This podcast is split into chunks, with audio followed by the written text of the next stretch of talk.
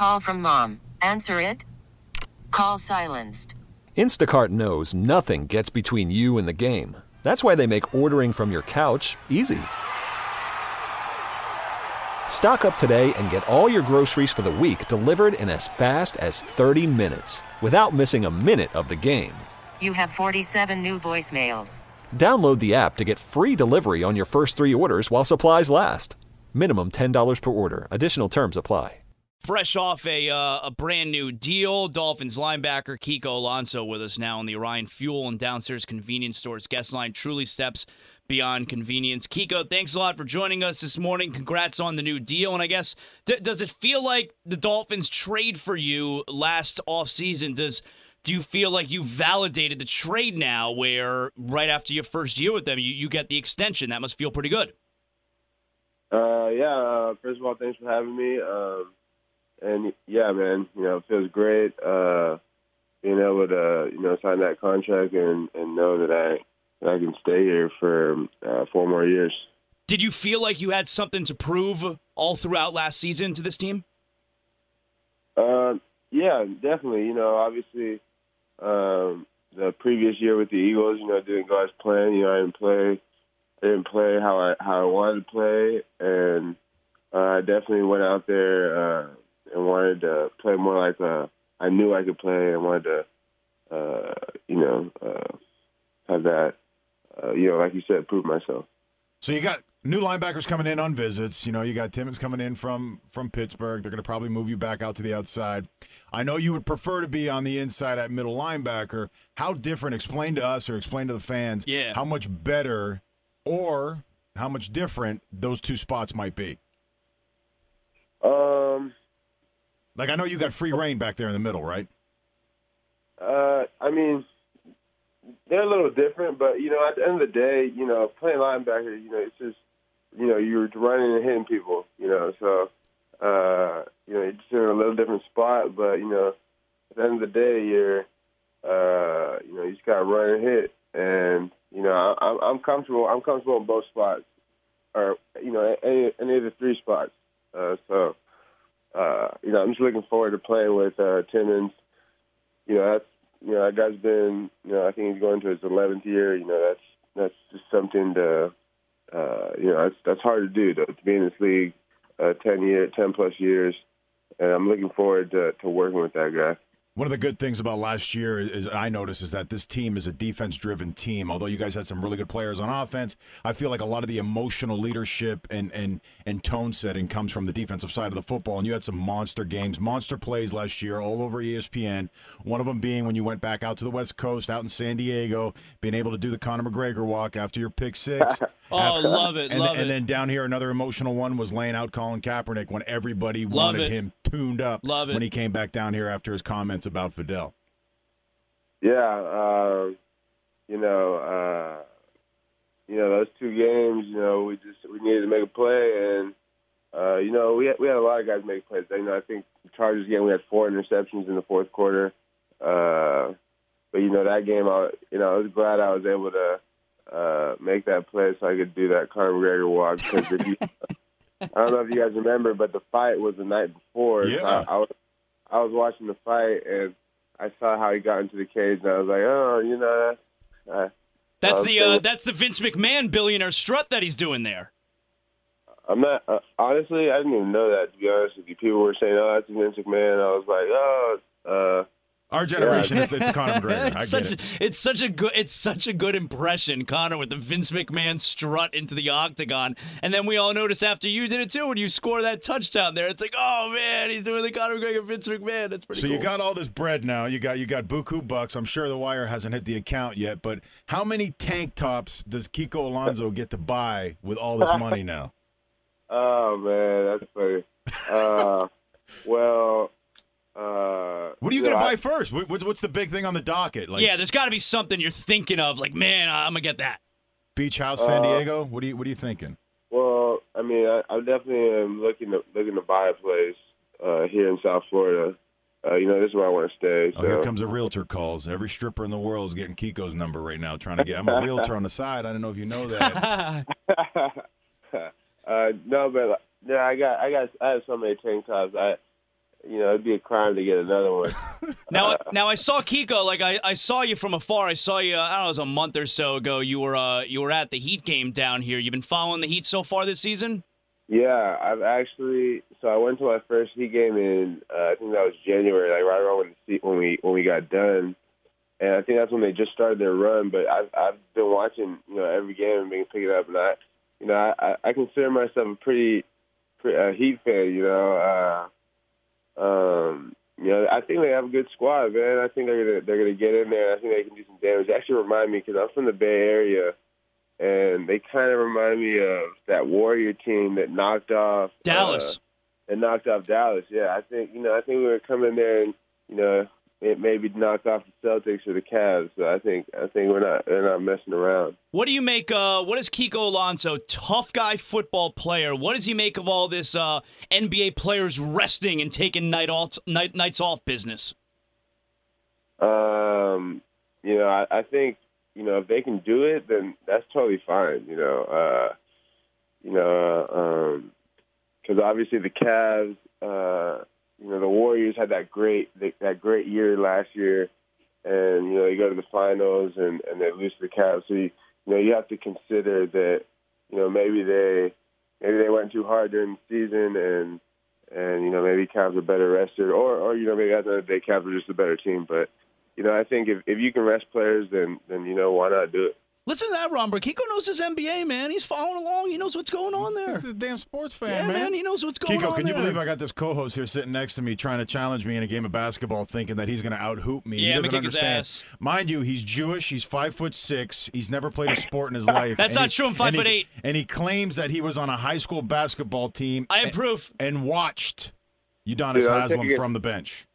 I'm taking I'm taking Romberg on that one. I think he's gonna just post post the shit out of you. Yeah, but that yeah, but that's yeah, but that's but see that right there, that that's the cheap way out, right, Kiko? Like for him to back me down, I mean, offensive lineman, like let, let's let's let's show a little bit of skill, right? If he just backs me down into the post and shoots a hook You shot don't over the to top, see six foot two, That's not impressive. 240 pounds of an offensive lineman. I mean, not come on. 300 anymore. I'm, I'm about to grab rim on him. I'm about to do something. like he's got to show off some skill, right, Kiko? Can't just back me down. That's not impressive.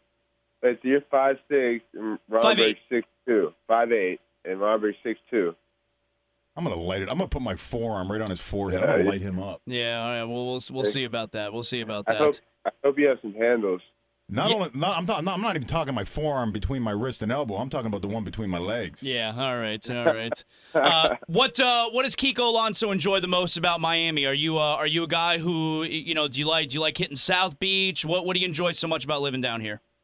Uh, I'm, I'm a beach guy, man. I, I, I grew up in, in the Bay Area, go to Santa Cruz every day. So just having the uh, chance to, you know, I live I live by the beach in Fort Lauderdale, and uh, you know, just being able to go to the beach all the time. You know, you, I, you know, I almost go to the beach every day. You know, I go get my workout in, and I go home, I, and I go to the beach. You know.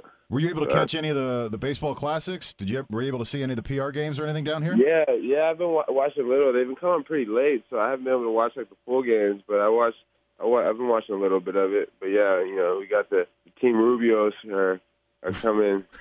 you know, we we're a team of destiny right now. Right. Right. So, so what team? What team can you rep, man? Because yeah, you I have feel so like many you're Latin repping descent. a lot of You're lot going of with. Colombia, Yeah. Cuba, PR. What do you got going on? Yeah, I'm, I'm repping all three, and right now it's you know Team Rubios are in it, so that's that's my squad. But Well- if it was if it was Cuba, then that would be my squad. But if it was Colombia, that would be my squad. So. So, Yeah. well, if the United States wins, you're going to claim United States. Like, will you at least be happy if U.S. wins? Uh, honestly, no. I would. Are you are you one of those guys that are wearing those PR T-shirts with the hole cut in the middle and just draping it over top of your neck like a towel?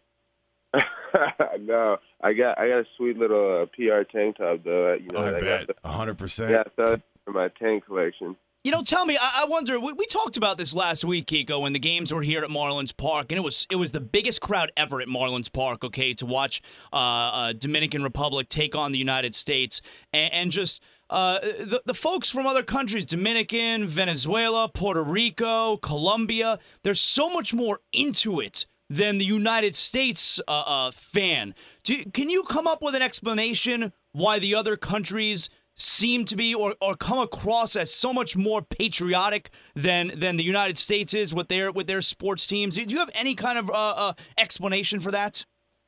You know, that's that's that's an interesting question, and I, you know, I think that same thing. It's funny you say that because I went to Colombia this past year uh, before the season, and I was at a soccer game, and I, you know, it was my first. I think it was my first soccer game, and I'm thinking, oh, it's, you know, it's gonna be cool. Like, you know, it's a small little league in Colombia, and uh, so I'm thinking, you know, it's gonna be a cool game. Uh, you know, I didn't expect much, and I get there, and it was probably the most wild game. Like the fans, the fans were were jumping. The whole crowd section was jumping and just going crazy the whole game. And I'm just thinking, like, wow, this is this is insane. Like, I can't imagine if you put this crowd in an NFL in an NFL game.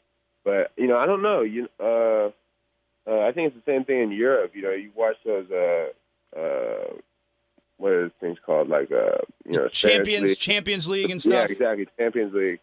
Um, you know, who knows? You know, I don't know if they have more passion or that, you know, uh, because obviously we we have some big games here. You know, in the NFL, NBA, uh, baseball. They take it Uh, serious, man. When the goalie gives up a goal, they kill them after the game. Yeah, yeah, they don't, they don't mess around. That that is true. Uh, you know, you know, I don't know. You know, I think they uh, maybe it's just the culture, just how they were raised, or that's just that's just how it is. And uh, Yeah. So speaking of culture, uh, I turn a few heads down here when I start spitting Spanish. Uh, what about you? How how much have you turned heads when you get down here and all of a sudden they see a blonde-haired, blue-eyed guy spitting Spanish Yeah. at them? Yeah, they probably don't expect that out of you when they see you, right? yeah, def- definitely not. I I always, you know, every time I every time I start speaking Spanish, then you know they'll they'll be like, wait, what? What? What's How many going how many times have you busted people talking junk about you in Spanish? yeah, That's the one that I always love doing. Yeah, that I, I've done that. You know, throughout throughout the years, like ever since I was a kid, I've been been doing that. So it's always that's always uh, enjoyable. Like with someone, You know? like with someone insulting you, not thinking that you understand. Yeah, I mean, Of they course. weren't. They, it, it didn't go as far as like they were like really insulting me, but I could like hear them talking about me, and then you know sometimes I'll just start talking Spanish. I won't even like I wouldn't even ask them what they were saying. I would just start speaking Spanish to them just to let them know that I know Spanish, so they're like, oh, like we're, we're he caught us. So, That's good. That's that's funny, That's man. my favorite. Watching the faces turn white after when you just start answering them back in Spanish. That- That's that's got to be the favorite. That's funny. Best part about speaking Spanish down here is what? The ladies? Yes. Yes.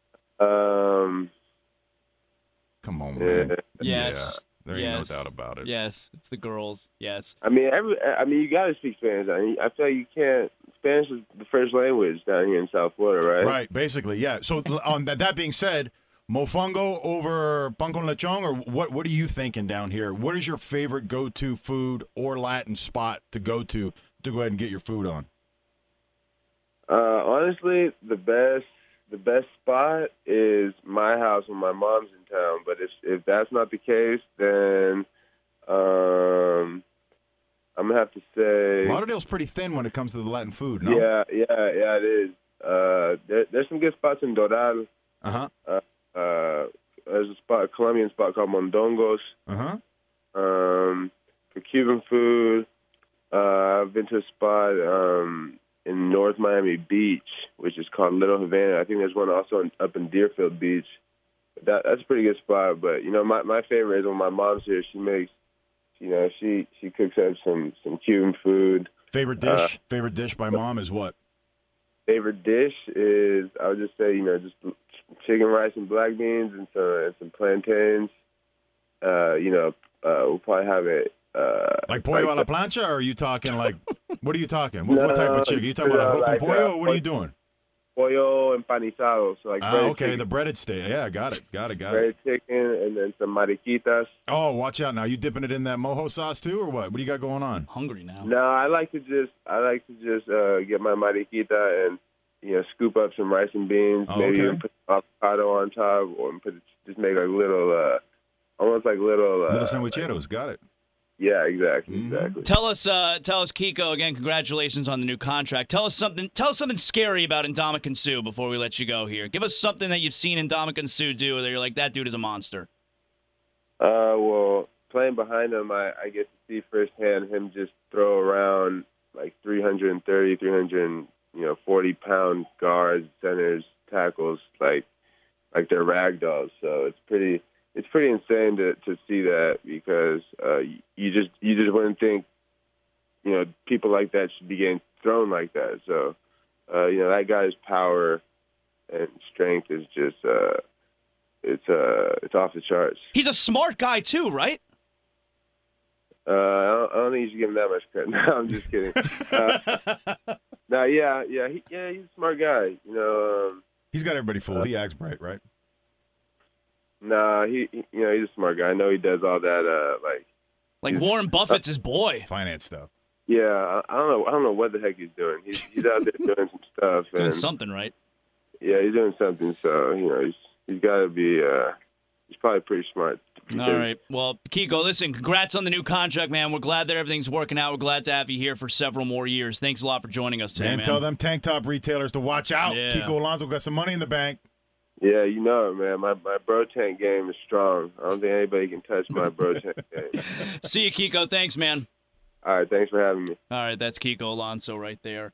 I like that guy. Fresh off a uh, new contract there with the uh, with the Dolphins. I, I I like the linebackers are have always been my favorite players. Like when I was a kid, I don't have favorite players anymore. I'm a grown up. But when I was a kid, the linebackers I always enjoyed watching the most. Bryan Cox, Zach Thomas.